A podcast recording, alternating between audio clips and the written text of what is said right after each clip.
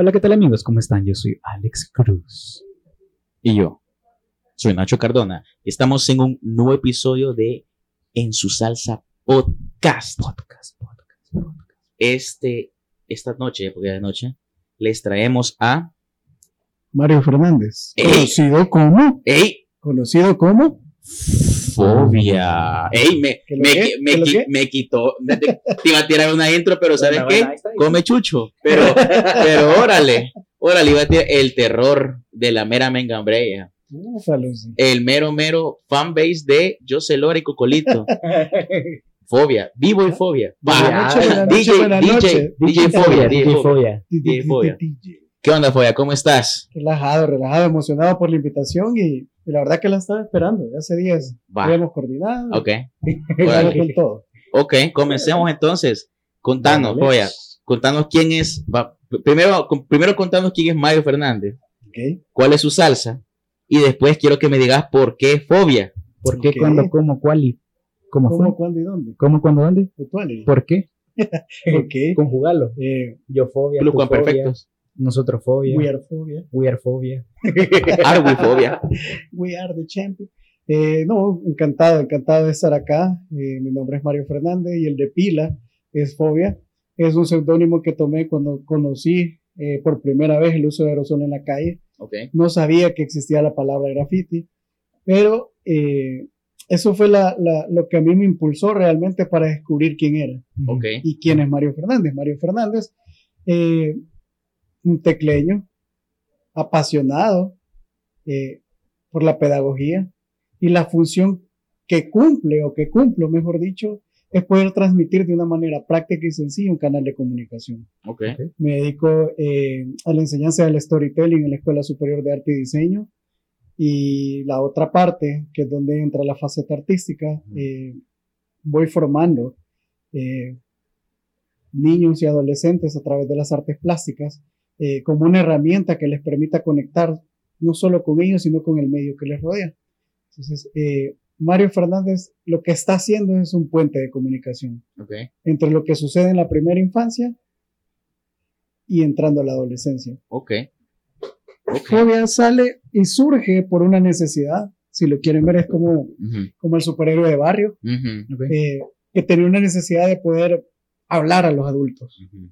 Poder entender cómo funcionaba el mundo de los adultos. Eh, creo que nosotros somos de una generación en la que fue bien difícil la ruptura de aprender eh, a preguntarse cómo se sentía o, o- o qué es lo que nos ocasionaba.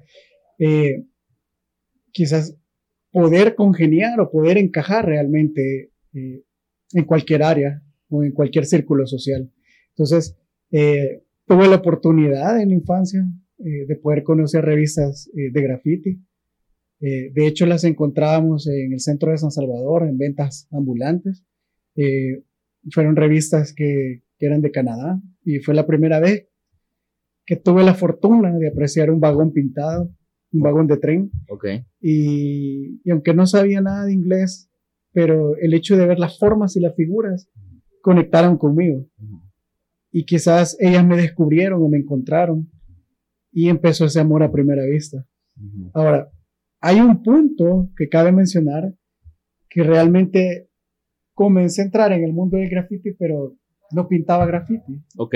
Quería ir un poco más allá de eso, sentía que el hecho de, de- de que el graffiti era un juego de ego, de decir aquí estoy, eh, aquí existo, lo podía llevar a una conversación con el espectador, Ujú. o en ese caso con el que iba pasando en la calle. Sí. Entonces, eh, sí conocí el mundo del graffiti, escritores del graffiti, empecé a aprender a ocupar la herramienta del aerosol, empecé a moverme en los medios, cómo funcionaba el mundo salvaje de la calle. Y de hecho, eh, había un, nombre que nos habían puesto un seudónimo que eran los mutantes, porque nosotros no estudiábamos artes en ese entonces, no conocíamos nada de las plásticas, eh, ni de la historia salvadoreña. ¿Cu- ¿Cuántos años tenías ahí? Perdón. Estamos hablando del periodo de 13 años, Ok. iba a séptimo grado, cuando sucede esto. ¿Qué andas haciendo en Eh, el centro a esa, a esa edad, joven? La necesidad de, de- de las aventuras, la Ok. adrenalina. Eh, y con la misma camada que empecé a crecer, eran muy, mucho mayores que yo, cuatro o cinco años.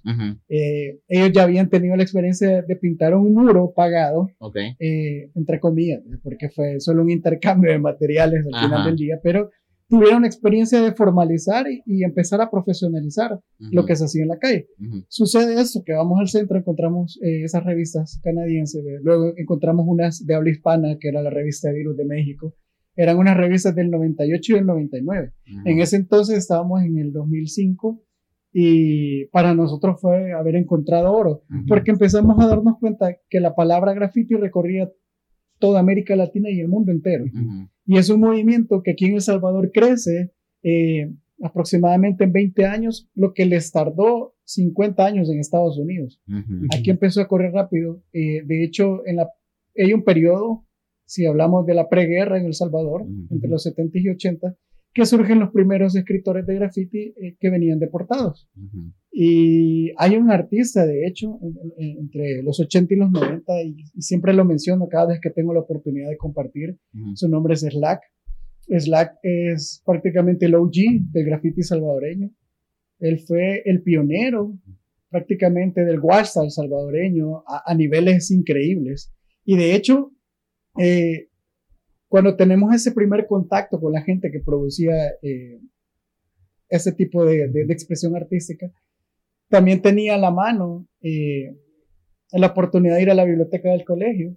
Y empecé a darme cuenta que el hecho de trabajar en los muros venía de muchos años atrás aquí en El Salvador, mencionando algunos artistas eh, que estaban en el periodo de la guerra, como Camilo Minero, Isaías Mata, Uy, que fueron eh, artistas que en su momento tuvieron un apogeo, porque eh, hacer una expresión pública en momentos eh, de conflicto armado era bien difícil Sí. y arriesgabas tu vida.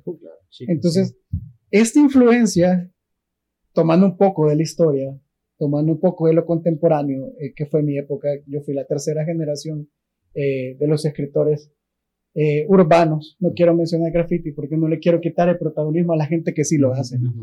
Y la gente que sigue viviendo eh, el estado salvaje del graffiti. Ujú.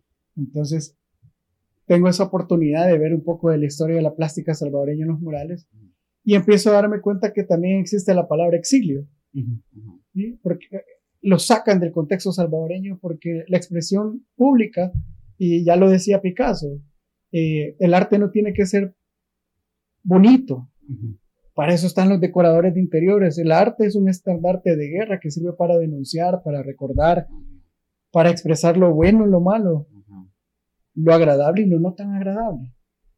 Cuando sucede todo este, eh, eh, esta mezcla en mi vida, eh, se llena de inspiración ese momento o ese periodo de la adolescencia, cuando no hayas que hacer, no te identificas con nada, estás metido, bueno, en mi época fue la del punk, eh, hacía BMX, no ni lo desarrollé tan bien por lo mismo de andar en muchas cosas. Eh, empecé a darme cuenta que ha- habían raperos en el país. En ese entonces estaba Palomacho, eh, Crooked Style, eh, estaba Pescosada, no le vamos a quitar méritos. Y así empezó a suceder y darme cuenta que existía otra palabra que venía antes del graffiti que era el hip hop. Claro. Y ahí es donde empieza a converger parte de la historia eh, de lo que es hoy en día pintar en la calle. Porque en estos 20 años que está esa expresión, que viene todo de la mano con los skates, eh, la gente que hacía arte circense, eh, la, la- la gente que le gustaba el, rock, los metaleros, como comúnmente le llamamos en el país. Eh, en aquel tiempo no existía la, la- la palabra indie, sino que era más, ni, ni hipster, ¿verdad? sino que era como, ah, todos Los bichos de la calle. Y los bichos de la calle, eh, los que hacían pulseras, los que andaban collares de conchitas, creo que todos Ajá, anduvimos Sí, de eso. sí. Eh, parte de, de todo esto Como fue, alternativo el trip. fue lo que comencé a intentar traducir con imágenes. ¿sí? Se me era bien difícil poder hablar en público, poder expresarme. eh, mi niñez sí era bastante enérgica, bastante hiperactivo, pero al mismo tiempo eh, tenía esos cortes eh, de saber que cuando los adultos hablaban vos no podías hablar. Claro. Todo esto fueron sombras que me acompañaron hasta que comencé a tomar el primer aerosol y empezamos a salir en la calle en la noche. Entonces, ¿sí? Qué loco. Qué, qué deep, la verdad, cómo, cómo empezó todo y cómo tuviste el primer contacto. Creo que también lo decía Picasso, eh, una frase puya que, que me marcó, bueno, lo, lo vi en, creo que post antes, antes de la pandemia, Prepandemia. prepandemia, gracias. Este, que era, no lo voy a decir textual porque... Parafraseado. Parafraseado, ajá. Que, una, o sea, todos los niños son artistas, pero, o sea, ¿qué, qué, qué adulto sigue siendo un niño para seguir siendo un artista? Exacto. Entonces, cabal, o sea, eso fue... Y que hay en cuenta cuando dijiste que te- es como un mensaje que vos lo dejas con el, con el, con, con, con el cualquiera que está pasando en la calle. Y eso sí me, me voló la cabeza otra vez, porque en un documental de hip hop, como tal, ese, los ponían en los trenes para que toda la ciudad lo viera, porque Sí. los trenes pasaban en todas los, en toda, en todo, bueno, en, en toda la ciudad. En toda la ciudad. Ajá. Este, Se llama All City, se llama cuando, cuando agarraban un tren que recorría de punta a punta. Estados Unidos. E incluso eh, hay una historia eh, que no se sabe si es cierto, fue de verdad, pero de esa manera llegó a México el graffiti también, porque a alguien se le ocurrió pintar el tren que viajaba de México a Estados Unidos, conocido como La Bestia, ajá, claro. y empezaron a darse cuenta de eso, que era un mensaje en estado puro, era como que se mandaran un inbox hoy día, Ah, pero lo hacían a, a- a nivel ferroviario Ujú. y ahí empieza eh, todo un desglose de cómo se estructuraba el graffiti en esa época. Ujú. Ok. Qué loco. Eso, sí está. tal vez sea está súper, súper buen dato, la verdad. Verdad. Súper buen dato. Eh, fobia el de los datos. El, Entonces, el bicho dato. el bicho dato, Ah. fobia el bicho dato. ¿Cómo comenzó fobia la, la formación profesional ya? Como, como Mm. tal, ya. Porque Mario Fernández es eh, técnico, Mario Fernández licenciado, Mario Fernández. ¿Qué es Mario Fernández? Eh, mi formación académica eh, fue porque tuve la oportunidad de conocer a un artista extranjero. Ok. Hay un escritor que se llama Chuck, si no me equivoco, de Nicaragua. Él fue el primer centroamericano, el primer latino y el primer grafitero en recorrer prácticamente América pintando. Ok. Qué cool. Parte de, de- de- antes de la guerra civil, durante la guerra civil de Nicaragua en los 90. Ujú. Gracias a Chuck, que pasa por estos países, eh, fue sembrando la semilla. Pero al mismo tiempo, él tenía su profesión y había, se había desarrollado eh, en el área de, de diseño de espacios públicos a través del graffiti. Ok. Eh, entonces, eso me da a mí la pauta de poder, de poder entender cómo se podía eh, subir de nivel, si lo quieren llamar así, Ujú. o, o llevarlo al nivel necesario del mercado. Ujú. Eh, se da eso, parte de la historia que nos recorre, y, y en ese tiempo es como, había dos vertientes aquí en El Salvador. O estudiabas en la Universidad Nacional o en la Universidad Tecnológica. Usualmente los de la Universidad Tecnológica éramos los de Santa Tecla, Merliot, parte de San Salvador, y los de la Nacional pues venían de aledaño, de Lourdes, eh, parte de la Saca y otros lados. Pero eso también dividía eh, qué camino vos ibas a tomar. Usualmente los que estudiaban en la Nacional se iban a convertir en artistas plásticos y los que estudiamos en la Universidad Tecnológica en ese momento eh, íbamos a ser diseñadores gráficos, pero, pero urbanos. Ok. Eh, comienzo a estudiar diseño gráfico en la Universidad Tecnológica y a los tres años y medio de la carrera de licenciatura, eh, tengo, un, tengo un confrontamiento hacia la realidad, que en diseño gráfico no te enseñaban cómo diseñar murales, diseñar espacios, intervenir interiores o exteriores. No había eh, aerosol 1, eh, diseño de válvulas 2, no existía eso. Y tuve mi primera gran frustración porque no tenía la madurez de entender qué era el mundo allá afuera. Ajá. ¿sí? Entonces, eh, y lo tengo bien presente, fue un día miércoles que me hizo un catedrático, eh, Vladimir, le decían Vlad el empalador, por cierto. Ese men era un filtro duro, duro. O sea, de 40 solo 6 pasamos su materia. Eh, él nos daba taller bitridimensional y, y había salido súper bien en los periodos. A mí me apasionaba el diseño manual. Y me abordó en el parqueo y me dijo, mira, solo quiero decirte algo. Dígame, sé feliz. Y se fue. Y solo esas dos palabras, sé feliz, me hizo entender que no era mi camino en ese momento estudiar diseño gráfico ni esa universidad. ¿sí? Así que voy a retirar la carrera. Ok. Cuando retiro la carrera, eh, empiezo a tener la, la- la- la oportunidad de empezar a, a viajar un poco, Guatemala, Nicaragua, y empezar en esa faceta disque de mochilero para poder entender, perdón, qué era lo que quería encontrarme. Regreso y entro a estudiar eh, artes visuales eh, en el Centro Nacional de Artes, conocido como el CENAR. Tuve el privilegio de ser la primera generación que el Ministerio de Educación no iba a firmar para certificarnos como el área técnica de artes visuales. Pasa a ser diplomado. Eh, los cursos, quizás de una manera aguerrida, en ese momento estaba eh, slow de todo. Dinero, eh, no tenía medio de transporte, no tenía mucha pintura, no tenía muchos materiales. Y quizás ese fue el, el, amor más grande que vuelve a resurgir después de haber conocido el grafite y haberme dado cuenta que el camino eh, de una expresión artística no es el éxito y no hay golpes de suerte en el primer escalón. Entonces, eh, eso lo comparto con mucha alegría, eh, como un pequeño preámbulo. yo me iba caminando desde Santa Tecla hasta el Cenar para ir a las clases. Porque no, no había presupuesto, solo agarraba un galón de jugo Tampico, lo llenaba de agua y así me iba. Y el uno o dos dólares que, que, tenía de vender algunos dibujos eh, y en ese tiempo que a veces mis tíos era como que más te voy a arreglar cinco pesos toda era inversión de materiales para las clases. Y es bonito en el aspecto que, que, vas al cenar una mensualidad baja en ese entonces y todo pero el recurso para estudiar artes y ya fuese ahí en el cenar o en la nacional es alto es alto todo el producto artístico de buena calidad de buen material eh, es alto ¿por qué? por la calidad y la perdurabilidad que tenés que dejar y aprender a utilizarlos. Pero para eso también había un proceso de aprendizaje. ¿Qué tanto iba a valer yo un lápiz? ¿Qué tanto le iba a dar valor a un pincel? Por muy barrel que fuera de los que venden en Freo, que se te caen todas las cerdas. Pero ahí vas a ver que le iba a poner silicón y tiro para continuar. Podría ser que en un momento eso eh, me cegó y entré en esa etapa de, del artista eh, bohemio. Okay. De, de pintar para poder sobrevivir. Un par de encargos, un par de retratos. De hecho, hasta estuve pintando piedras. pasé dos meses acarreando piedras desde el mar que nunca vendí. Eh, pero, pero me enseñó esa lección. Dejar de, de, invertir esfuerzo y dejar de tomar acciones y recursos si no es de una manera sabia e inteligente. Entonces, podía producir tres piezas al día, pero no estaba llegando nada. Solo era e, e, e, ese, ese amor de, su eh, mano sudada.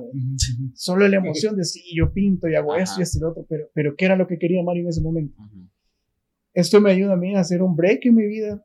Eh, en ese proceso que estaba estudiando artes visuales, eh, en el 2015, por azares de la vida y gracias a Dios y el poder superior, que termino en un centro educativo impartiendo talleres. Okay.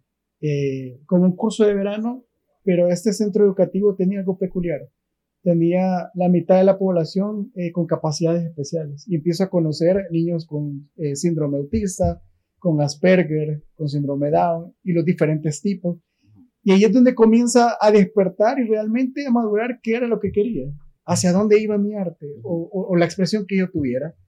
Y era poder darles una voz o poder darles la herramienta para que pudieran comunicarse con sus papás, con su núcleo familiar. Niños que luchaban o siguen luchando, mejor dicho, toda su vida por querer ser normales, entre comillas, por los rasgos físicos que tienen, por ciertos comportamientos o ciertas acciones. Y me doy cuenta de que yo toda la vida, entre comillas, fui normal y tenía la facilidad motriz para, para escribir, para contar, para moverme, para caminar, para correr, y esos niños no niños con, con, con atrofia muscular, con problemas visuales, auditivos. Y todo esto empieza a confrontarme y a decirme qué era lo que quería en la vida. Luego de esto, eh, en ese periodo, eh, también parte de la expresión fue haber encontrado la gastronomía. Y surgen varios proyectos a la par de, de, de, del área creativa en la plástica. Okay. Y, y, esto me lleva a empezar a, a meterme a formaciones a diplomados eh, de cómo trabajar con, con, educación especial, cómo ocupar el arte eh, como incidencia política, como incidencia eh, en contra de la violencia, cómo trabajar la equidad de género, cuáles eran los valores que se le pueden entregar a los niños a través de lo que hacemos, con ejercicios terapéuticos acompañados de un profesional en el área de psicología. Y eso empezó a fortalecer que era lo que iba buscando y hacia dónde quería ir. A la par de esto, el personaje o el alter ego de Fobia cobraba fuerza en las incidencias en la calle. Eso nunca lo podía dejar de pintar en la calle. No pintaba asiduamente en ese momento porque estaba en ese plan de querer formar y querer estudiar. Ok. ¿sí? Pasa un tiempo de eso y te meto a la Universidad Don Bosco para retomar los estudios y en esas estamos todavía. Eh, para poder darle un punto final a la parte de esa formación de, de estudios superiores. ok. Ahora, no lo defino que eso sea el todo. Sí es un recurso y es importante en nuestro país, Sí. Más que todo a nivel salvadoreño, Ujú. saber que eso te puede abrir puertas o es una herramienta para poder llegar a otro público objetivo en el trabajo o puede ser otro tipo de mercado, ¿sí? Pero la formación y la producción que uno está haciendo como, como expresión artística depende de qué tan apasionado estés y qué tan obsesionado estés, ¿sí? Ahí es donde te das cuenta que se cumple lo que decían, que la disciplina supera el talento. Así de simple. Claro.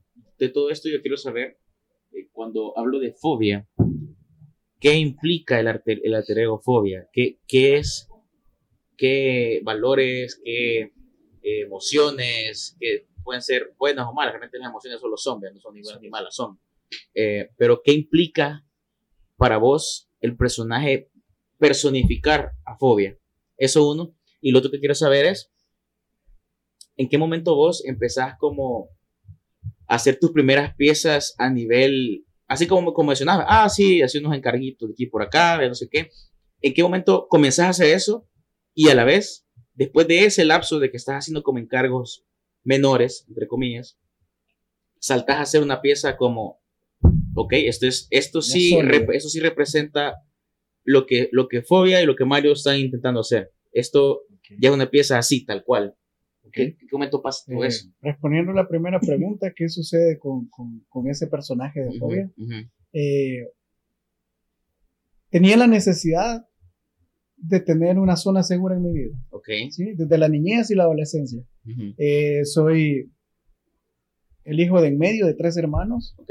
Eh, Ustedes saben qué implica ser el de en medio. No queda sí. bien, Ay, no. no, no, queda bien nunca No, Fobia. y siempre Nunca bien. con que pudiste haber hecho más. No, Fobia, no Sí. le des cuerda a Alex, porque Alex, y lo voy a decir, Sí. lo voy a decir de nuevo, discúlpame que te interrumpa, pero Alex es el favorito de su mamá, así que que coma chucho. Yo a vos te lo puedo valer porque, pues sí, realmente sí, hasta, hasta memes hay de que sí, el de en medio El es de como, medio, viejo. es como, medio, no, no, no es el que cuiden de todo, así como, uy, sí, el niño de chiquito, y es el que le quedan las cosas del, del, del mayor, vea. Sí, vamos repasando. Ajá, pero que, pero que Alex coma chucho, es lo que decir. Yo te entiendo, viejo. Ah, Gracias, hacemos cuenta. ay, no puede Eh, ser. Sucede esto, que soy el de en medio, y empieza esa lucha campal, ¿verdad? porque Ajá. sabes que no tienes ni toda la atención ni todo el cariño porque se ha repartido en tres y no es que esté mal, pues los papás saben cómo hacen las cosas Ajá. eh, A todos los queremos por igual. a su manera, ajá, la de todos los queremos por igual, pero, pero vos repasas la camisa del otro, más los uniformes de ir a estudiar. Híjole.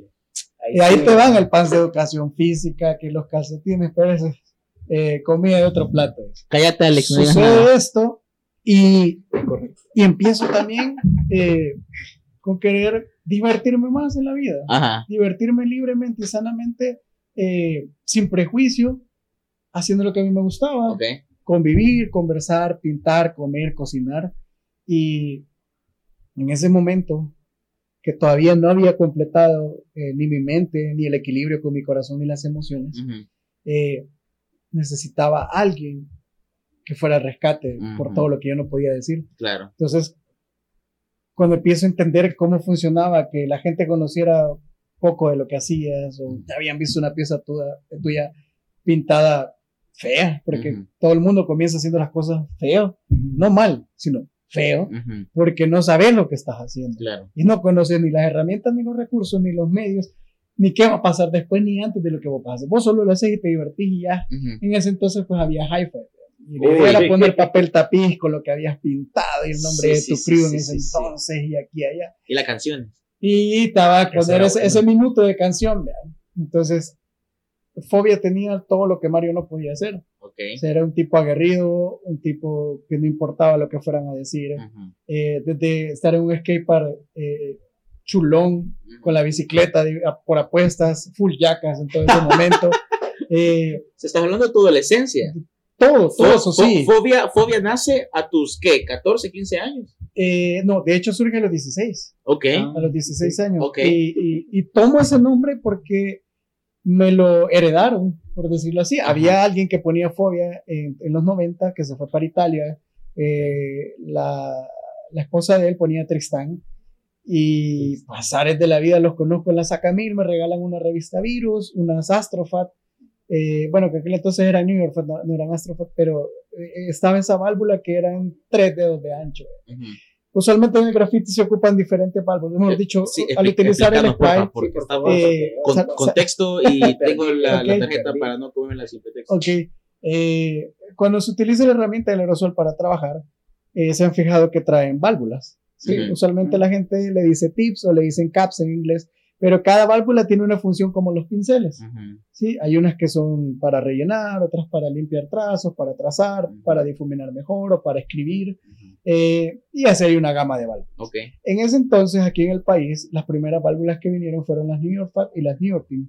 Se llaman así porque las inventaron en Nueva York. Entonces las New York Team eran dos dedos de ancho y las New York Fat eran tres dedos y medio. Entonces para rellenar ya no te, ya no te comías una vida y un aerosol para rellenar un, un espacio, porque usualmente las válvulas que se ocupaban acá eran las industriales, que tienen de ancho un dedo.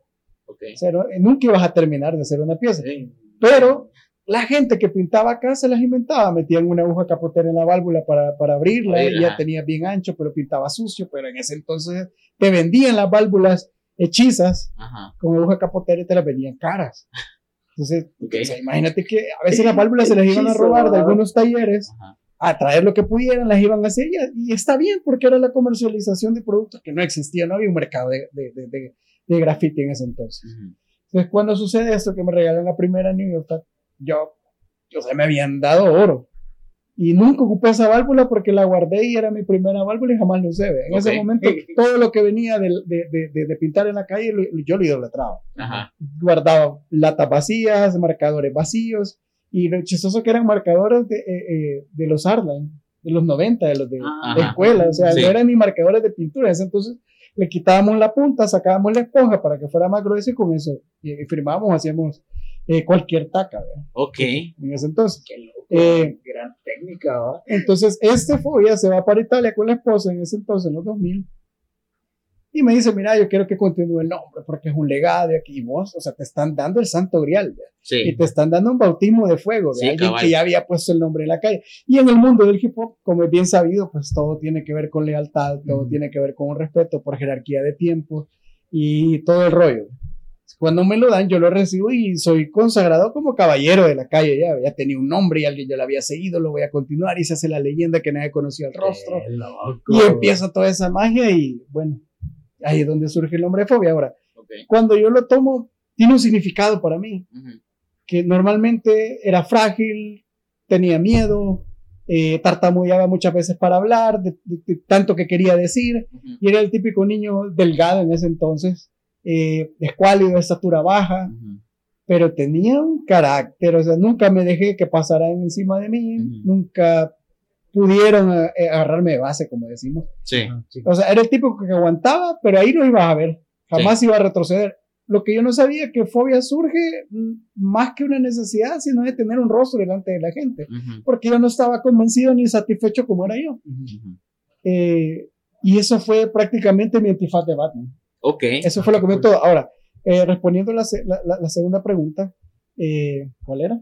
Era que, ¿en qué momento comenzaste tus Ah, primeras piezas? Y de ahí Así las, las evolucionadas ya, eh, digamos, ya, ya- ya fuera Ajá, formal, Sí, sí, Ah, hay- Ok. tal, tal vez no sé si Eh, formal es la palabra, pero, pero que voy a decir como... Ya lo ah, tomas en serio. sí, exactamente. Ok. sí, porque Eh, eso No, es- perdóname que ¿Sí? te interrumpa, pero hay piezas de fobia que mucha gente la ha visto. Cállese, todavía no hemos llegado ahí. gente la ha visto Cállese, y no te- sabe que es Don Fobia. De los cinco.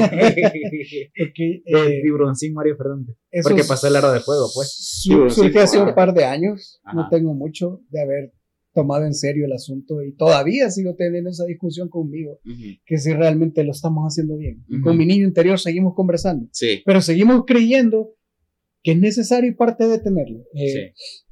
Esto surge quizás hace unos cuatro o cinco años Ok. que me pagan por primera vez una pieza, no era ni mal ni, ni bien, era un intermedio precio, pero, pero es la primera pieza que, Se te reconocía. que se va del país. Ah, ok. Y tuve la fortuna eh, que una tía eh, me la compró y se la llevó para Houston Y la primera pieza prácticamente que vendo formalmente es esa y se va para Houston. Ok. Eh, Cinco luego- años. Sí, hace cinco años y, y de ahí tuve la oportunidad que, que conocí gente de Honduras, eh, de esos romances gitanos ¿verdad? que uno tiene en los festivales Ajá. y pues les interesa otra pieza de las mías, la pinto, me la pagan y yo como, ¡ey! ¡Qué chivo! ¡Qué chivo! vamos! Qué chivo ese volado. En ese momento no tuve eh, el valor de decir de esto se puede vivir. Ajá. porque nunca lo vi como, como usual- usualmente decimos el salvadoreño, ¿verdad? como la burra que me iba a cargar a mí. Ok. No sé si, si, si, si en ese momento también fue como, como espiritual, ¿verdad? Ujú. de querer eh, no perjudicar ni manchar lo que yo estaba Sí, haciendo. sí, sí. Eh, han habido altos, han habido bajos, han habido días oscuros, eh, días que no sabes nada, días que estás en la gloria, días que puedes estar comiendo en el mejor restaurante de la zona y días que vas a estar con, con un hot dog, por no, por no hacer propaganda Sí, gratis, sí. eh, en la acera y, y, y así va esta vaina. Ahora, acompañado de eso, tuve que aprender a la brava educación financiera Ajá. y económica Sí. porque como no había una conciencia para qué servía el dinero, pues yo ganaba la pieza y lo volvía a reinvertir todo en materiales. Ujú. Pero no sabía cuándo iba a volver a vender otra, no sabía ni a dónde había que vender. Ajá. Simplemente se cruzó en mi camino buena voluntad que quería adquirir lo que yo estaba haciendo, pues Mm. démosle. Ajá. Ahora, luego de ello tengo el fortunio de haberme especializado en el CENAR, eh, eh, eh, parte de, de- de profesionalismo del arte, así se llamaba esa especialización. Ok. Y ahí empecé a entender que, hey, si puedo cobrar por mi tiempo, si Sí, puedo sí. cobrar por intangibles, si puedo cobrar los materiales que estoy haciendo, si puedo cobrar mis ideas del diseño de las piezas. Y eso empezó a espabilarme. Sí. Sí. Y, y empiezo a entender, bueno, entonces soy mi propia empresa. Y por ser mi propia empresa, tengo que recibir un sueldo. Y ese fue un pleito que duró un par de años porque todavía no me lo creía que era digno de lo que estaba haciendo. Por el mismo afán que te inculcan en el, malamente en el país por amor al arte. Sí. Y, y los tontos intercambios que, que los repudio realmente, que te digan, mira, eh, puedes intervenir en este espacio y te vamos a dar publicidad Ajá. o te vamos a mencionar. O sea, es la peor falacia, la peor burla que puede haber de cualquier medio de comunicación, un medio eh, publicitario en el país y que lo tienen muchas agencias y demasiadas marcas para burlarse. Exigen calidad, pero no tienen la calidad en la ética de ellos para poder pedirlo. Hasta la fecha seguimos teniendo eso. Ahora, hay personajes en medio del arte salvadoreño que se hacen llamar que son los mejores del país. Está bien por ellos, se les aplaude, pero han maleado tanto el mercado que tuvieron que ponerse un color político para poder tener un nombre.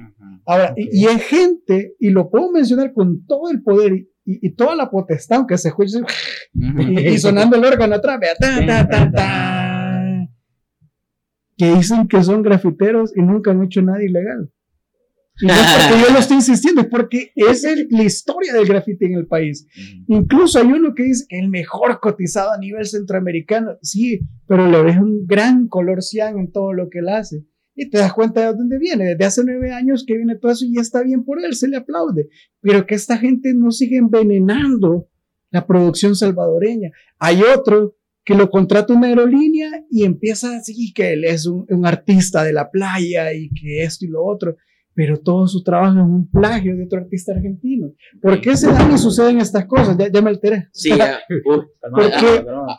Parte de la cultura del diablo, que así se llama, eh, no sé si te acordás de ese libro, de existencialismo salvadoreño, eh, menciona que nosotros nunca leemos, nunca investigamos y todo lo damos por conocido y aunque no sepamos del tema, afirmamos. Ujú. Imagínense que hasta, hasta parte ahora del delegado del Ministerio de Cultura aplaude y avala este tipo de artistas que están fusilando, así le llamamos en el arte cuando vos copias piezas. De gente que está en el extranjero, pero como no investigamos, aquí le están pagando a alguien por robar el trabajo de otro. ¿sí? Y esto se da en todas las ramas. Yo lo he visto desde coreografías que se montan que un amigo mío cercano lo ha hecho y ves que fulano de tal en otro lado la fue a vender y dice que es original. Así es el mercado, es un estanque de pirañas y está bien, ¿sí? Y por eso uno se autoeduca y aprende a jugar en, en ese monopolio. Y, a- y así es la realidad. Tanto lo que vos haces y lo que el público consume, ¿sí? Tiene que haber un porqué, un objetivo. Ahora usualmente está de moda eh, cierta, cierta artista, eh, y lo digo entre comillas porque al final todos somos artistas, cualquiera que expresa, incluso el que, el que es bolero y el que lustra zapatos, es un artista de cómo convertir la grasa del betún en una belleza que va a terminar pateando el suelo. Eh, ella surge en, en, cuarentena y porque pintaba de hobby, está bien, cualquier pasión es buena, pero ya tenía lo típico que pasa aquí en El Salvador, apellido y familia y carita fachera y se consagra como artista, entra a salones de exposición, empieza a vender arte, pero es alguien que en la vida no estudió, no se preparó, no se formó y no porque lo diga que lo empírico está malo, no está bien si el arte así tiene que ser, vivirlo día a día, in situ, dicen muchas veces en el momento. Eh, pero aquí se aplaude a la gente que tiene un apellido que no puede pronunciar. Sí, sí, o los que no tienen apellido, pero están liados y tomados de la mano a nivel político. Ok, está bien también eso. Lo único que yo traigo a la mesa eh, eh, eh, en este, ¿cómo se dice? espacio. Más que espacio, en esta catarsis, esa es la palabra, en esta catarsis, es que el valor de lo que vos estás haciendo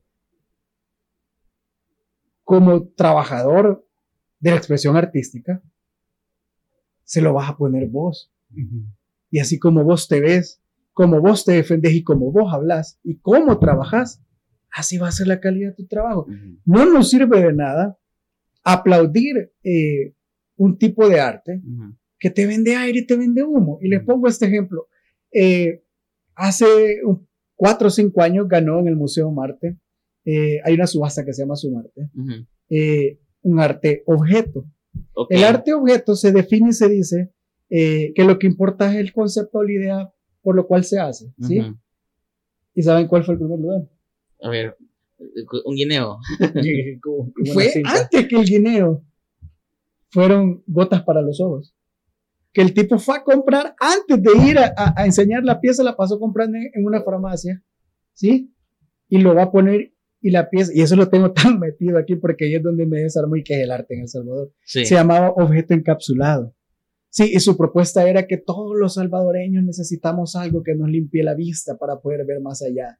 Y todavía llega un punto que menciona Sanex Superi, eh, el que escribe Principito, y dice que lo esencial es invisible para los ojos y solo se ve con el corazón. Y el men gana. Y la gente que había trabajado partiéndose el lomo, pintando, trabajando sus esculturas, trabajando fotografía, instalaciones, se quedó silbando en la loma. Ahora, esto lo menciono porque es parte de lo que sucede cuando hablamos de lo contemporáneo en El Salvador, en cualquier rama artística. ¿sí? Cualquier persona que tenga un poder, ¿sí? hablándose en medio de comunicación, y lo vamos a decir tal cual, cualquier TikToker, ¿ya? ya son comunicadores. y vos ves que personas eh, que solo están replicando lo que hizo alguien de Sudáfrica, un baile, y lo recoció todo el mundo, ahora están trabajando, eh, por decirlo así, un medio de comunicación tradicional como es la televisión de presentadores. Y la gente que ha pasado años trabajando, estudiando por querer sacar algo en su vida y cumplir su sueño, fue bateado y fue destrozado por alguien que solo, que hacen las típicas muecas, que sonríen, la lengua para arriba, de lado, los ojos entrecerrados y un par de muecas, y tienen todo lo que, y está bien, eso es lo que consume el salvadoreño, ¿sí? Ahora, ¿por qué tomo la decisión de formarme? ¿Por qué menciono todo esto? Es porque es el contexto en el que me encuentro ahora tratando de, descifrarme a mí, cómo funciono yo en esta época de las redes sociales, ¿sí?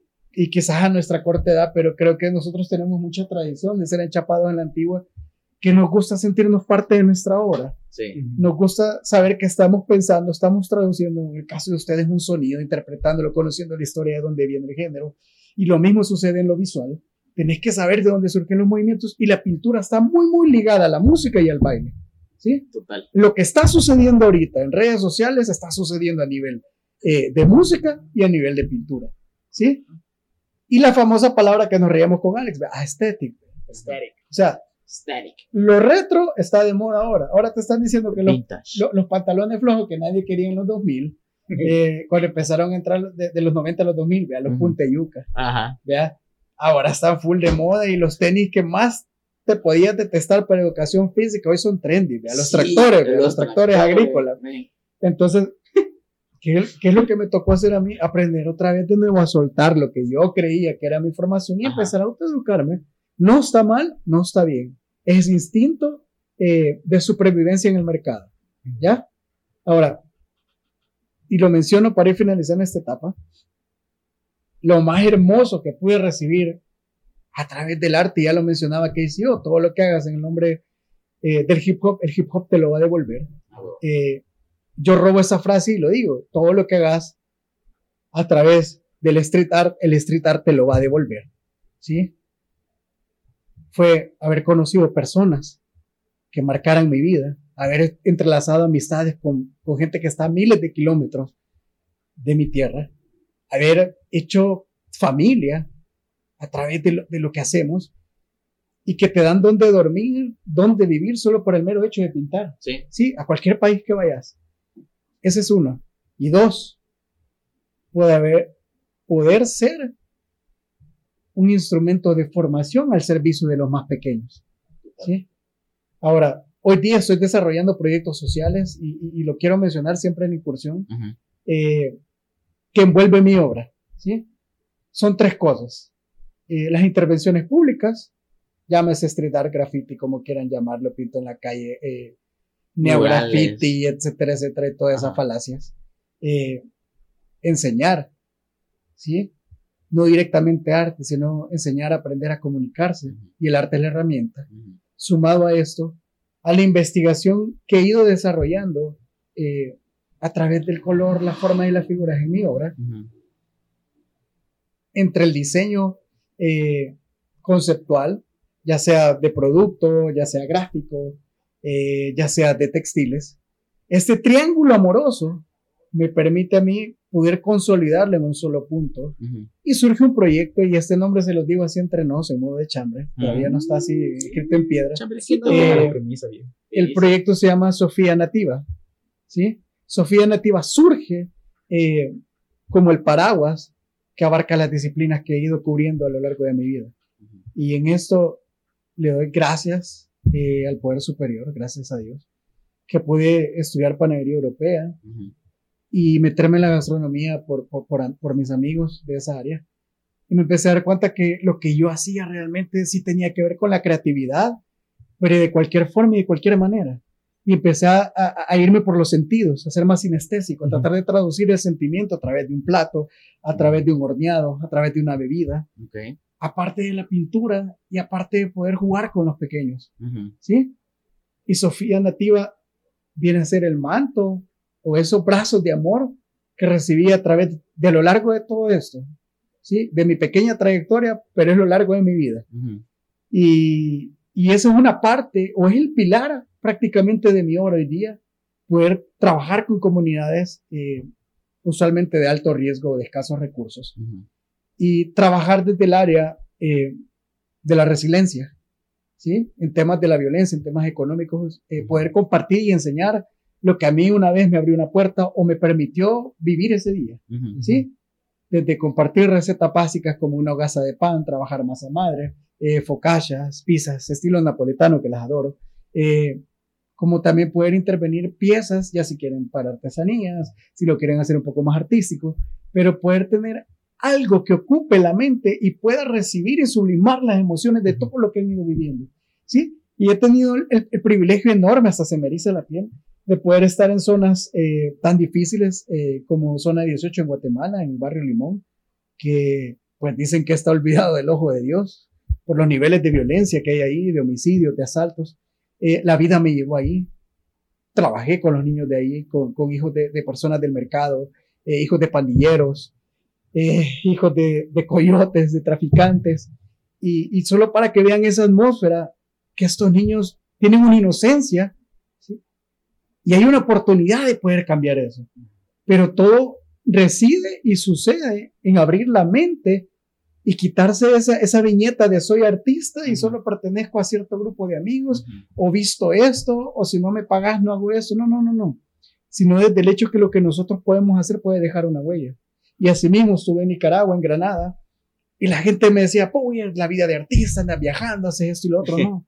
Sí estuve en la parte hermosa de Granada, pero donde yo me estaba hospedando y donde estaba quedándome era en una tienda de acampar en el barrio bajo de Granada, en, en una casa que se llama la Casa de las Botellas, que es de, de, de, artistas casi que surgen en el momento, que les enseñan cualquier cosa a los chicos para que tengan algo que hacer. Ellos viven prácticamente de reciclaje y parte de las casas ahí no solo son de láminas, sino que son también de botellas de plástico. Ok. O sea, es tan duro que vos te levantás porque está lloviendo y el ruido no te deja sí, seguir durmiendo porque sabes que hay, un, hay una gotera en medio de la lámina, pero al mismo tiempo te entra toda la claridad porque son botellas tu pared, la que te divide con el exterior. ¿Sí? Y estuve en la rambla de Granada viendo alemanes, viendo noruegos, gringos, de todos, extranjeros, sí, sí, de mochileros y que ayudamos a la... No. Locos, estamos hablando que a tres calles de ahí comienza el lado oscuro de Granada. Y el arte me permitió poder llegar ahí, intervenimos bodegas, intervenimos piezas y poder darles eh, eh, eh, ese, esa ofrenda de arte a los niños. ¿sí? Y de esa manera, pues aquí en el país he sido facilitador en el ISNA. Okay. ¿sí? En Rosa Virginia Pelletier, en el lado de las chicas. momentos duros.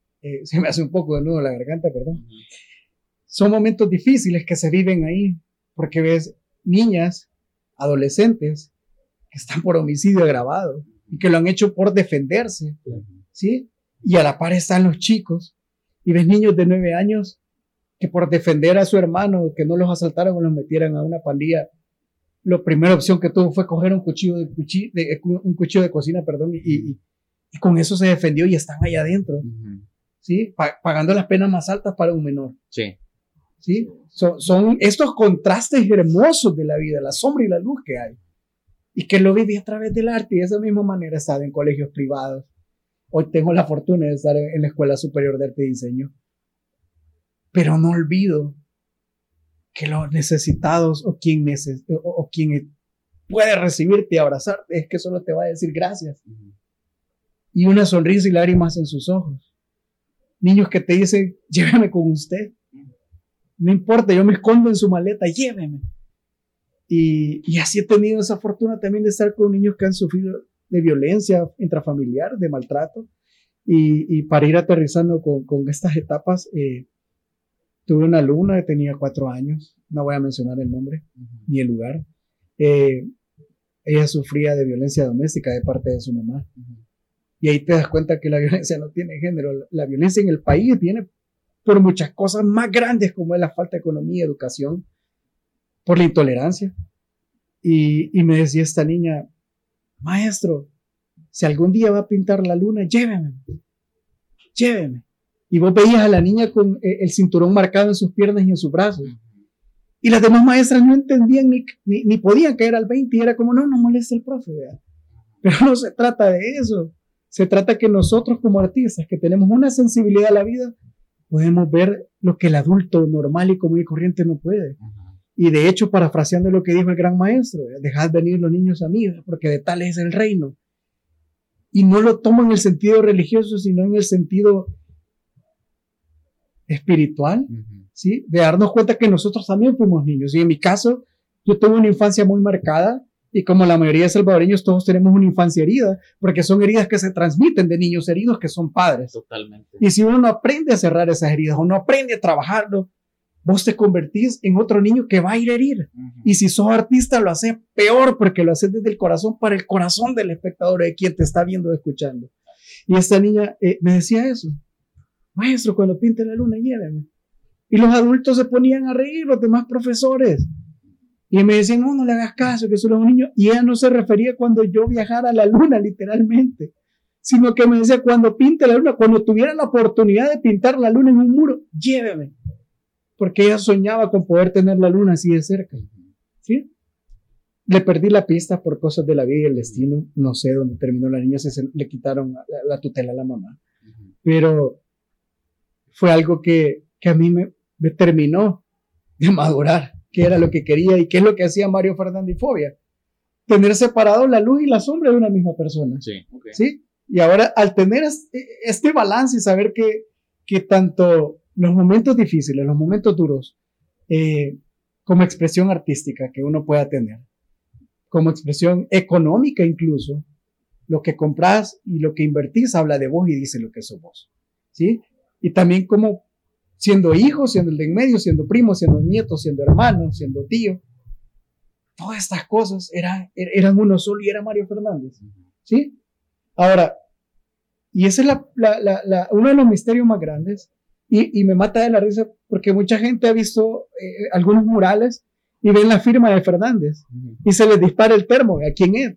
Yo siento mucho mejor así que solo vean la obra y conecten, que vean mi rostro, que vean lo, lo, lo, que mis manos aprendieron a hacer y fue hablar sin palabras y entender esa magia que sucede en ese momento.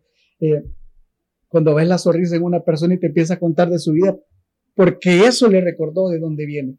Y solo para terminar un poco eh, y aterrizar esa, e, eso de las experiencias, eh, me encontraba pintando un mural en la Plaza Morazán. Ahora le han puesto un, cajero de Chihuahua, creo que es solo de maceta porque no funciona. Eh, ese muro lo pinto para USAID, y para Garage, para un comercial que era para los retornados, para la gente inmigrante que regrese y no haya que hacer. La comisión era eh, interpretar el escudo del Salvador y fragmentarlo. Eh, utilicé 57 eh, distintos tonos o escala de azules para poder intervenir esa obra en un edificio. 57. sí, de Morris Rooftop. todos los derivados del azul, tanto los que se tiran para los fríos, los cálidos, están en esa obra. La trabajé en 14 horas, son 57 metros cuadrados. Eh, una sola, plan y ladera. Y cuando yo me senté eh, a hidratarme, se acerca eh, una de las trabajadoras del sexo que hay en el centro, con su romance gitano, que era un taxista, y me invitan a un café. Y yo, o sea, estaba destruido o sea, de, ese ajetreo estar pintando y sin parar, ¿verdad? Destruido físicamente. Físicamente. y, y, me dan el café y ya le pedimos un pan y yo, ya, gracias por, por, por, esto. Y sentado en medio de los dos me dice eh, esta mujer, vea que ese es el lago de Ilopango. ¿Cómo lo adivinó? Es que cuando yo estaba niña, mi papá nos llevaba a ese lago de Ilopango todos los domingos y ahí íbamos a comer.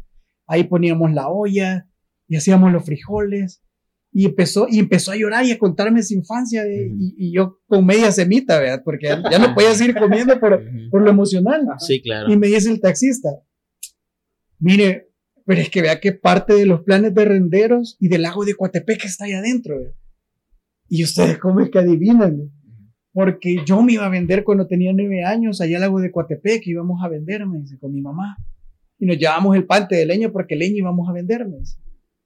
Uy, a qué chivo, me dice, qué chivo. Qué chivo ese volado. Que usted ha agarrado todo lo que representa El Salvador. Y yo, les aplaudí porque solo eso me quedaba.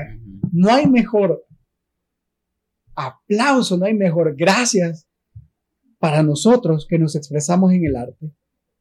Que la gente converse y entienda. Que la gente hable, que la gente sienta, que la gente sueña. Y esa hora empezó a conectar con los vendedores, empezó a conectar con la gente ahí que lo cuidaban, que no lo patearan, que no lo ensuciaran, que no lo mancharan. Y al final entiendo eso. No pinto para mí en cierta instancia, sino que pintas para todo aquel que habita el lugar y habita el espacio. Y, y, así mismo sucede la magia con los niños en estos murales algo bien peculiar y con esto cierro. Cada muro que yo he tenido la oportunidad de tocar y que antes de tocarlo y es parte de mi ritual, agradecerle a la vida, porque estoy a punto de abrir un capítulo en los sueños de alguien, ¿sí? Y en cada muro que he podido pintar, siempre hay niños que se acercan y empiezan a hablar con el muro, ¿sí? Y lo más, pero así brutal que he podido ver ha sido en dos lugares. Eh, cuando pinté el centro comercial, eh, frente del centro comercial La Esquina en Santa Tecla, una semana antes de que nos encerraran por cuarentena, eh, pinté a un gran amigo perruno, Sam, que él falleció unos meses antes por negligencia médica. Cuando pinto a Sam en una esquina, eh, llega un señor hablando un español mero raro y me dice, ¿tú ya has viajado a Wingwood?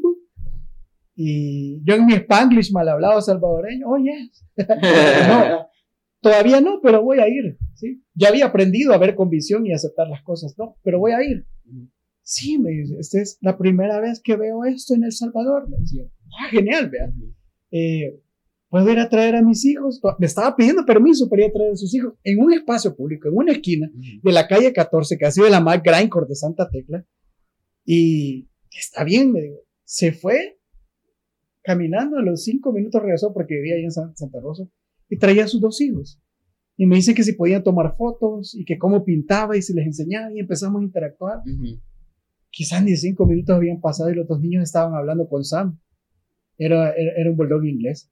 En el muro, hablando con el perro y diciéndole que cómo se sentía, si estaba feliz y lo acariciaban y que, que, si podían jugar con él en el muro. Y yo estaba cortado viendo esa escena. Y empezó a llegar mucha gente que estaba comiendo en el centro comercial y se empezó a aglutinar y acercarse. Y la gente nos aplaudía y la gente cantaba, habían puesto música y, se empezó a armar un cumbión bien loco. Un con toda la gente y, y, y es, es, es, esa brosa que te abraza. Y los niños interactuando con el muro. Y la última experiencia para tener esto fue en Berlín, en Zulután, en diciembre, en un festival de muralismo que se llama Pigment Trip. eh, termino de pintar eh, uno de mis cuentos favoritos, que es El Principito. Y termino de pintar al Principito y le hago el zorro en el brazo, y mi interpretación y mi rollo. Ese lo pinté, un día lo pintaba. Y llegan dos niñas al mediodía y se ponen a bailar enfrente del muro. Y me dice la mamá, es que ya van a clase de ballet. Me, me dicen las niñas, estos colores tienen música, me dice. Ya lo escuchó, me dice. Yo así como que, ¿qué rayos? Y se ponen a bailar enfrente del muro. Y, y, y empiezan la posición de tres cuartos y, y, empiezan a hacer su presentación y empiezan a hacer un baile del lago de los cisnes, pero para los salvadoreños, mezclado con carbonero y reggaetón. y, y, se empiezan a tomar fotos y las dos niñas, vea que a mí me pintó, a mí me pintó, soy esa, soy esa. Y, le, y se dice una a la otra, vaya, la mitad sos vos y la otra mitad soy yo, pero las dos estamos en el muro. Y empiezan a hablar, qué lindo te peinaron, qué lindo tenés los ojos. Y, y, yo, y solo yo les quiero de enfrente intentando dejar de ser adulto y entenderme, como decías tú, que Picasso decía, lo fácil es llegar a ser artista, lo difícil es llegar a ser un niño. Y eso fue terminar de abrazarme a mí, terminar de abrazar a Fobia en ese momento. Okay. Con eso cierro lo, okay. las experiencias. Está súper dark, la verdad es que eso, eso de lo, para mí, interactuar y trabajar con niños es una de las cosas más enriquecedoras que existe y es de las cosas más difíciles, pero de las más importantes. Esta frase que citan ustedes eh, es, realmente yo casualmente ahorita estoy leyendo un libro que se llama The, The Artist's Way de Julia Cameron, El Camino del Artista, y es un proceso de 12 semanas de recuperación creativa. Y lo que busca es reconectar con tu niño interior. Porque el niño interior es el artista de cada uno.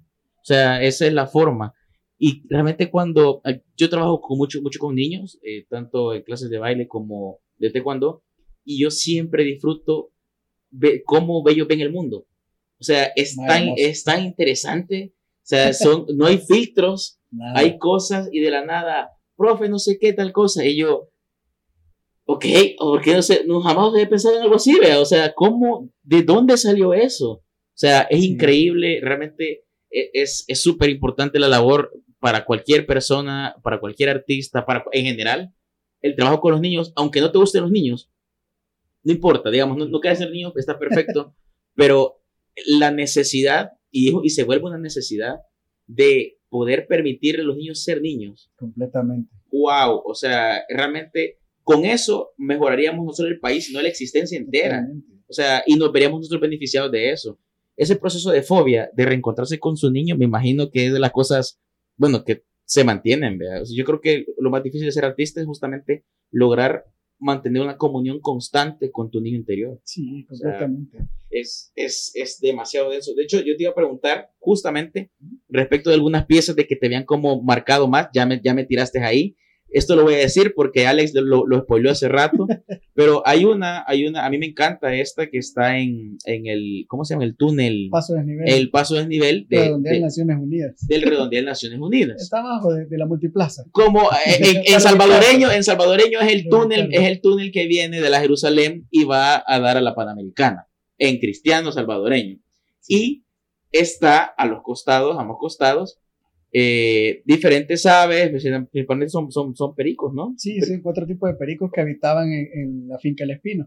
Ajá, que, o sea, e, ese es el chiste, o sea, es una cuestión, una pieza como estéticamente atractiva, pero además está como el mensaje, es como eh, la finca El Espino, que es una, fue una de las fincas más grandes que, que había en la zona, que le dieron el ANEC para construir, bueno, todo, lo que existe, todo lo que existe ahí. De hecho, me gustaría interrumpirte eh, con eso, lo de ese, ese mural, gracias por recordarlo, una experiencia hermosa. Eh, la primera parte que tú dijiste, dejar a los niños ser niños, ¿sí? Y eso es, e, e, es, un confrontamiento bien grande y, de hecho, eh, lo estaba hablando con mi hermano y por la mañana, eh, un saludo a mi hermana, Marcela, está por graduarse eh, en el área de psicología de la Universidad Nacional. Llega Marcela. tiene un desarrollo profesional bien alto y cognitivo, pero es de esos genios que que en su área son increíbles.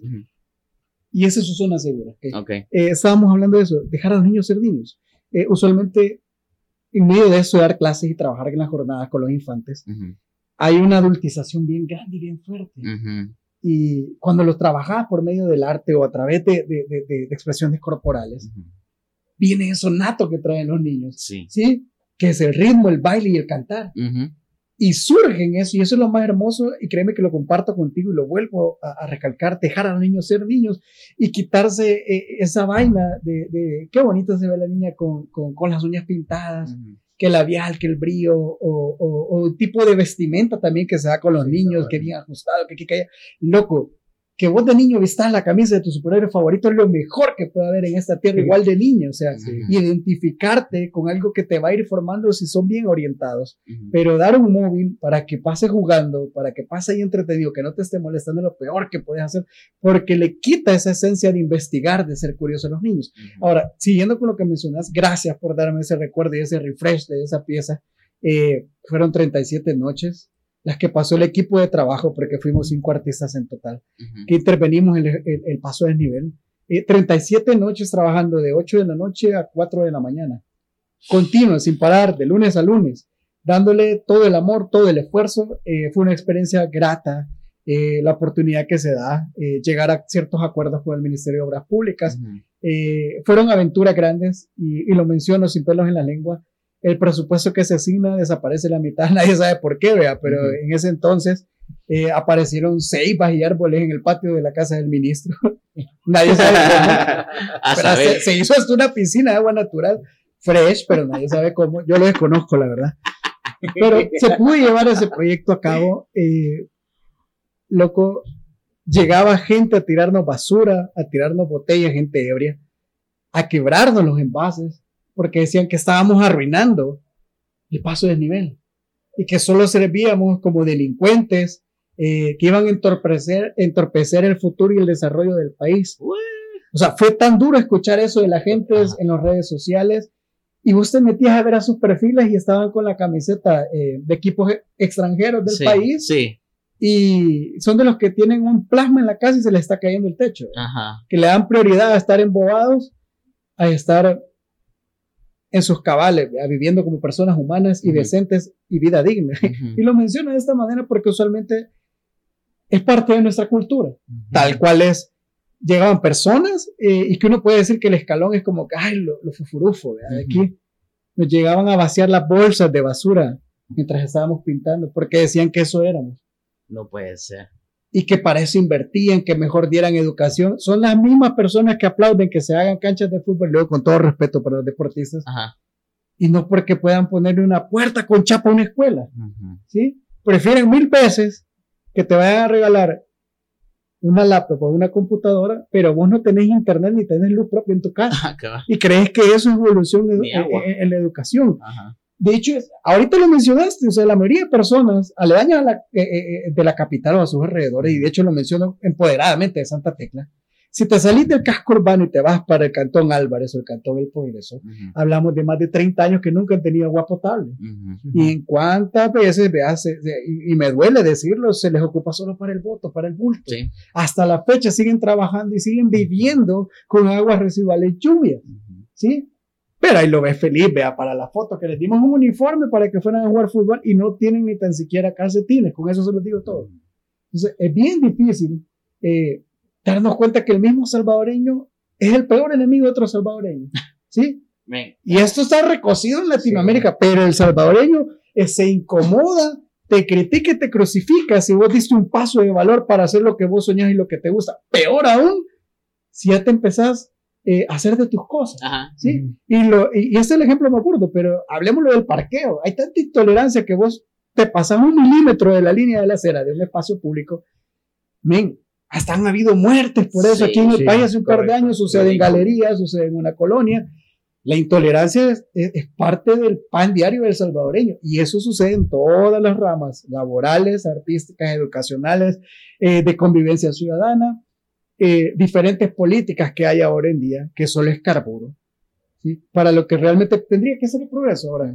Cuando nosotros nos enfrentamos a esto que estaba sucediendo en el paso del nivel, no hubo noche de Dios que no llegara la policía porque les había hablado alguien de las residenciales cerca de ahí que habían jóvenes delincuentes y que habían secuestrado a las personas del MOB para que los dejaran pintar. Y díganme ustedes, aquí en El Salvador, como un delincuente, en ese caso, que ellos lo decían, ibas a tener luces, ibas a tener cerrada la calle, ibas a estar en convivencia comiendo a la hora del lunch, que era las 12 de la noche, con, con las personas del Ministerio de Obras Públicas, con seguridad de la Policía Nacional con seguridad privada, pero éramos delincuentes. Todas las noches llegaba una patrulla sonando los spoilers, las sirenas y hablarnos por la radio.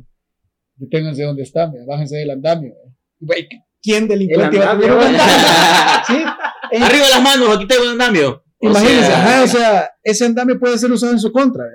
Eh, y en una de esas noches, un tipo en su ira, ebrio, decide meterse en el paso de No te creo. Y nosotros pintando y la gente del Y la policía estaba al otro lado, estaban cubriendo la otra área.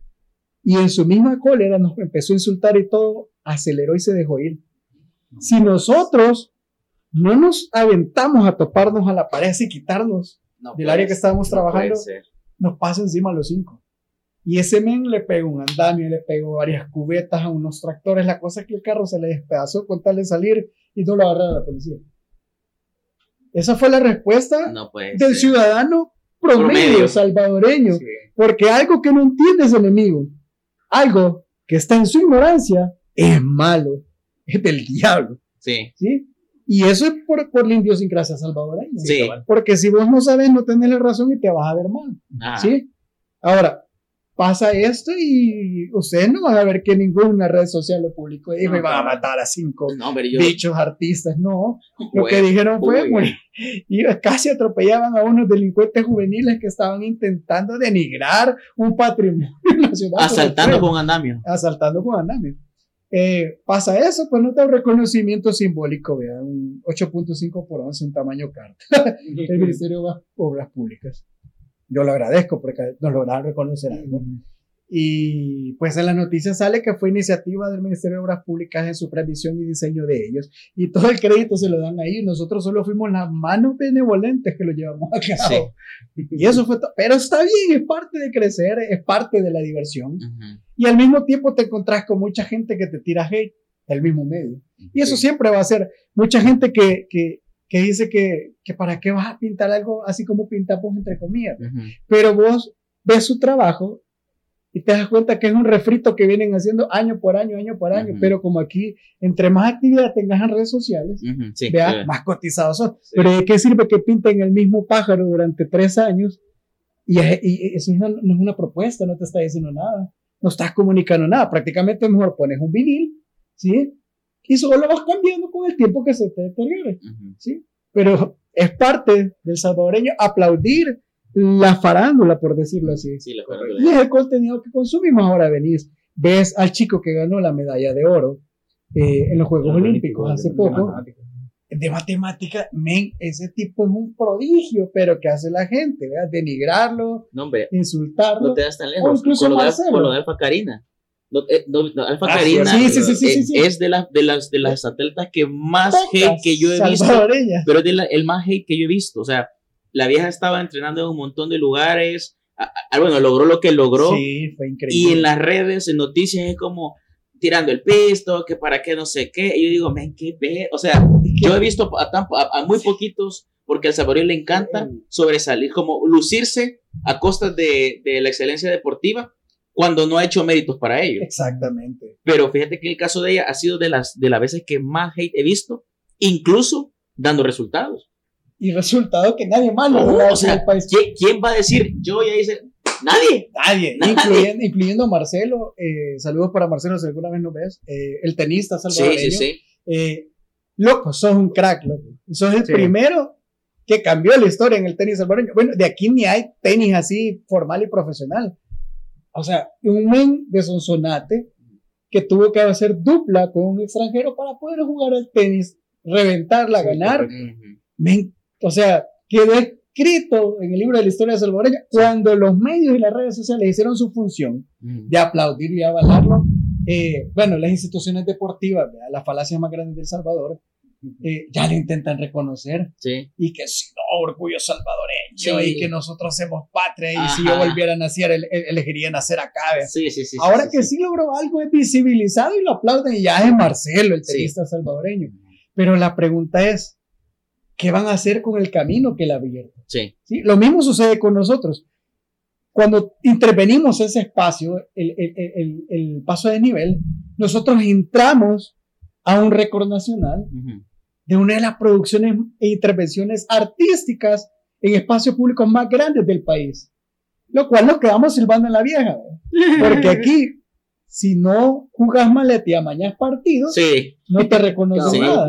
Ahora, tal cual. parte de eso para mí, con, mi- con el equipo de trabajo que estuve, grandes artistas, eh, Cristian Girón, Abraham Osorio, Giovanni González, el Grijalba, eh, gente que está metiendo caña, está metiendo duro, Ujú. ¿sí? Eh, Abraham Osorio se va del país para seguir su formación artística porque aquí realmente el monopolio se había absorbido a dos, tres pelones que siguen diciendo que ellos representan el, el arte salvadoreño, pero yo creo que representa más el arte salvadoreño la persona que se levanta antes de las 6 de la mañana a comerse dos horas de tráfico Mm, para llegar a su trabajo. mm. Eso porque hace malabares no solo con la quincena, sino con su tiempo, que no la despiden atender a su familia Difícil. y ver todas sus cosas en la canasta básica, etcétera, etcétera, etcétera. Que cualquiera que diga que es el mejor cotizado del país, sí, pero decía cuántos vendiste para llegar ahí, a cuánto manipuló y pisoteó para estar ahí. Y lo digo con todo derecho y propiedad de la palabra, porque he sido testigo de a cuántos traicionó, a cuántos artistas que ayudaron a, abrir el camino salvadoreño. Simplemente los hizo a un lado diciendo y apoderándose de eso. Sí, por eso mencionaba en el inicio de, de- de esta tertulia Slack, Slack Tertulia. Uno de los OG más grandes del graffiti salvadoreño y sigue manteniendo la esencia del graffiti hasta la fecha. Mucha gente no conoce su rostro, mucha gente ha visto muchas piezas de él que no supieron que él lo hizo, o sea, eh, en el mero Soya Bronx, pintó duro y sigue haciéndolo. Y de ahí viene mucha gente que intenta apropiarse de ese esfuerzo y ese trabajo que hizo. Él la pintó cuando habían bombas, ¿sí?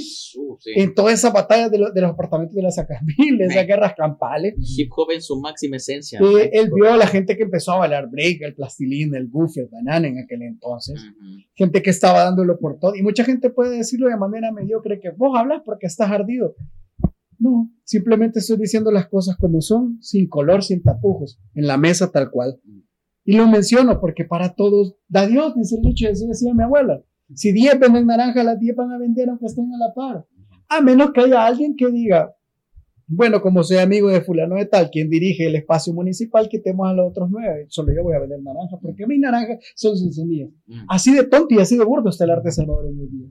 Ok. Pero gracias a los espacios que se están abriendo, y no es por hacer propaganda, pero eh, El Salvador, el único museo que hay nacional, que es el mejor a nivel centroamericano, el Museo de Arte Salvadoreño, ha tenido eh, la oportunidad de quebrar la manera tradicional de ver el arte y abrirse a nuevos eh, eh, adeptos, a- incluyendo el arte urbano, a los ilustradores, a los dibujantes, a los caricaturistas, adentro de la plástica salvadoreña, la expresión visual. ¿sí? El Museo Forma, que estuvo a punto de cerrarse porque no había eh, presupuesto, no había fondos, no habían espacios para que entrevistaran, logró aruñando lograr sobrevivir y ahí está el Museo Forma. Yo deseo tanto ir a ese museo. Y, y es tan linda la arquitectura que tiene, no, hombre, se te enamoras de ahí. Eh, Julia Díaz creo que fue esa pionera en ese momento. Y de aparte de estos dos, tenés museos pequeños como el Museo de la Palabra de Salarrué, eh, que aún están perdurando la historia de Salvonia, que como artista, independientemente del área y la rama que sea, hay que consumirlo y digerirlo. ¿sí? Y, y, y alguien dijo, nación que no conoce su historia está propensa a repetirle, sucede en el arte. Está el otro que se aclama que él dirige el hip hop salvadoreño ¿eh? y que está bien en su mundo, ¿eh? pero hay que darle la oportunidad a gente que quiere aprender, gente que se quiere desarrollar en el baile, gente eh, como nuestra generación que se enamoró del 90 tempo, de, de, del boom bap, y, y ven niños, y es algo que siempre traía a la mesa, y yo me lo preguntaba, ¿por qué el breaking sí puede ir acompañado de pintar en la calle, en trabajar en comunidades? Porque a los niños les fascina ver el aerosol, o, o, les llega a ver, eh, eh, eh, en vez de hacer el flare, hacer el toro, hacer el backflip, y esa emoción, la adrenalina. Porque realmente lo que nosotros estamos haciendo solo somos una extensión de lo que ha hecho eh, el arte urbano. Y nos identificamos con el que necesita un cobijo, una capa de superhéroe, que necesita una voz. ¿sí? Y es parte, y, y, como se dice, amor, paz, unión y diversión.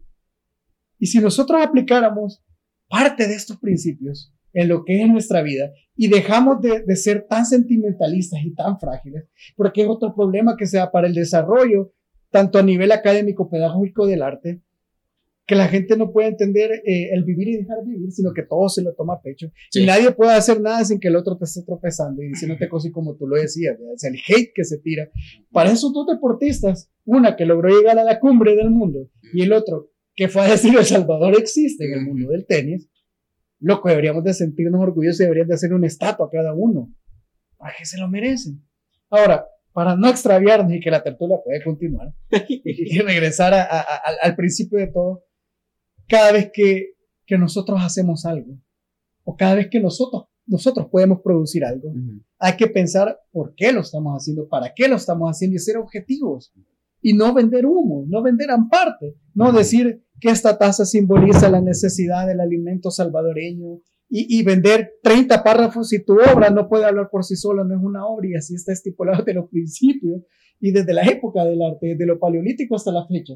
Si necesitas decirle a un niño en un museo que se lea dos páginas para que vea a un tipo quebrando un pupitre en una marcha de universidades para decir que está en contra de la educación, eso no sirve.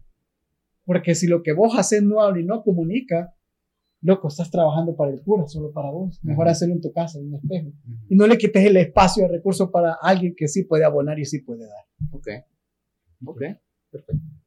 Yo creo que ya pasamos a los tips.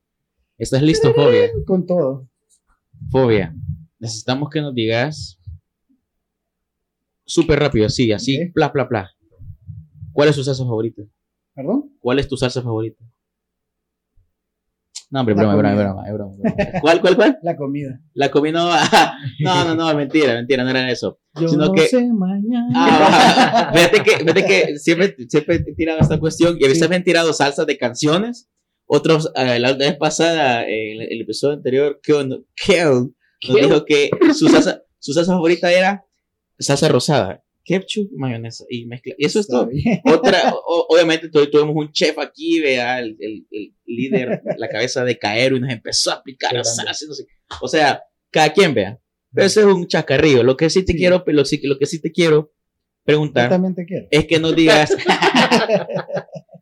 Lo que sí te quiero preguntar en este momento es uh -huh. si nos puedes dar unos dos o tres tips de fobia okay. para que cualquiera que se quiera dedicar al arte, puede ser el arte plástico, arte visual, arte corporal, o no importa, si quiere vender, eh, no sé, cotuzas, eh, bueno, no sé si las cotuzas, no, no seguro, no, no, las cotuzas, las cotuzas están prohibidas. Si son, son, son, bien bonitas las cotuzas, la verdad me gustan mucho. Pupusas. Pupusas. Pupusas. Sí, tranquilo, Ministerio de Medio Ambiente.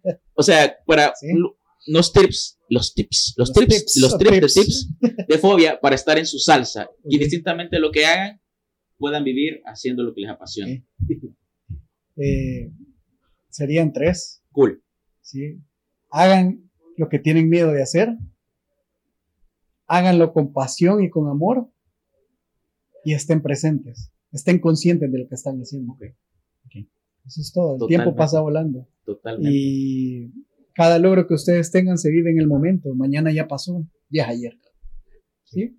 Y como lo decía, quizás con eso eh, termino con los tips, eh, parafraseando a Marco Aurelio, y lo que le, lo, que le decía a su general, eh, carpe diem momento mori, aprovecha el día, porque mañana morirás, ¿sí?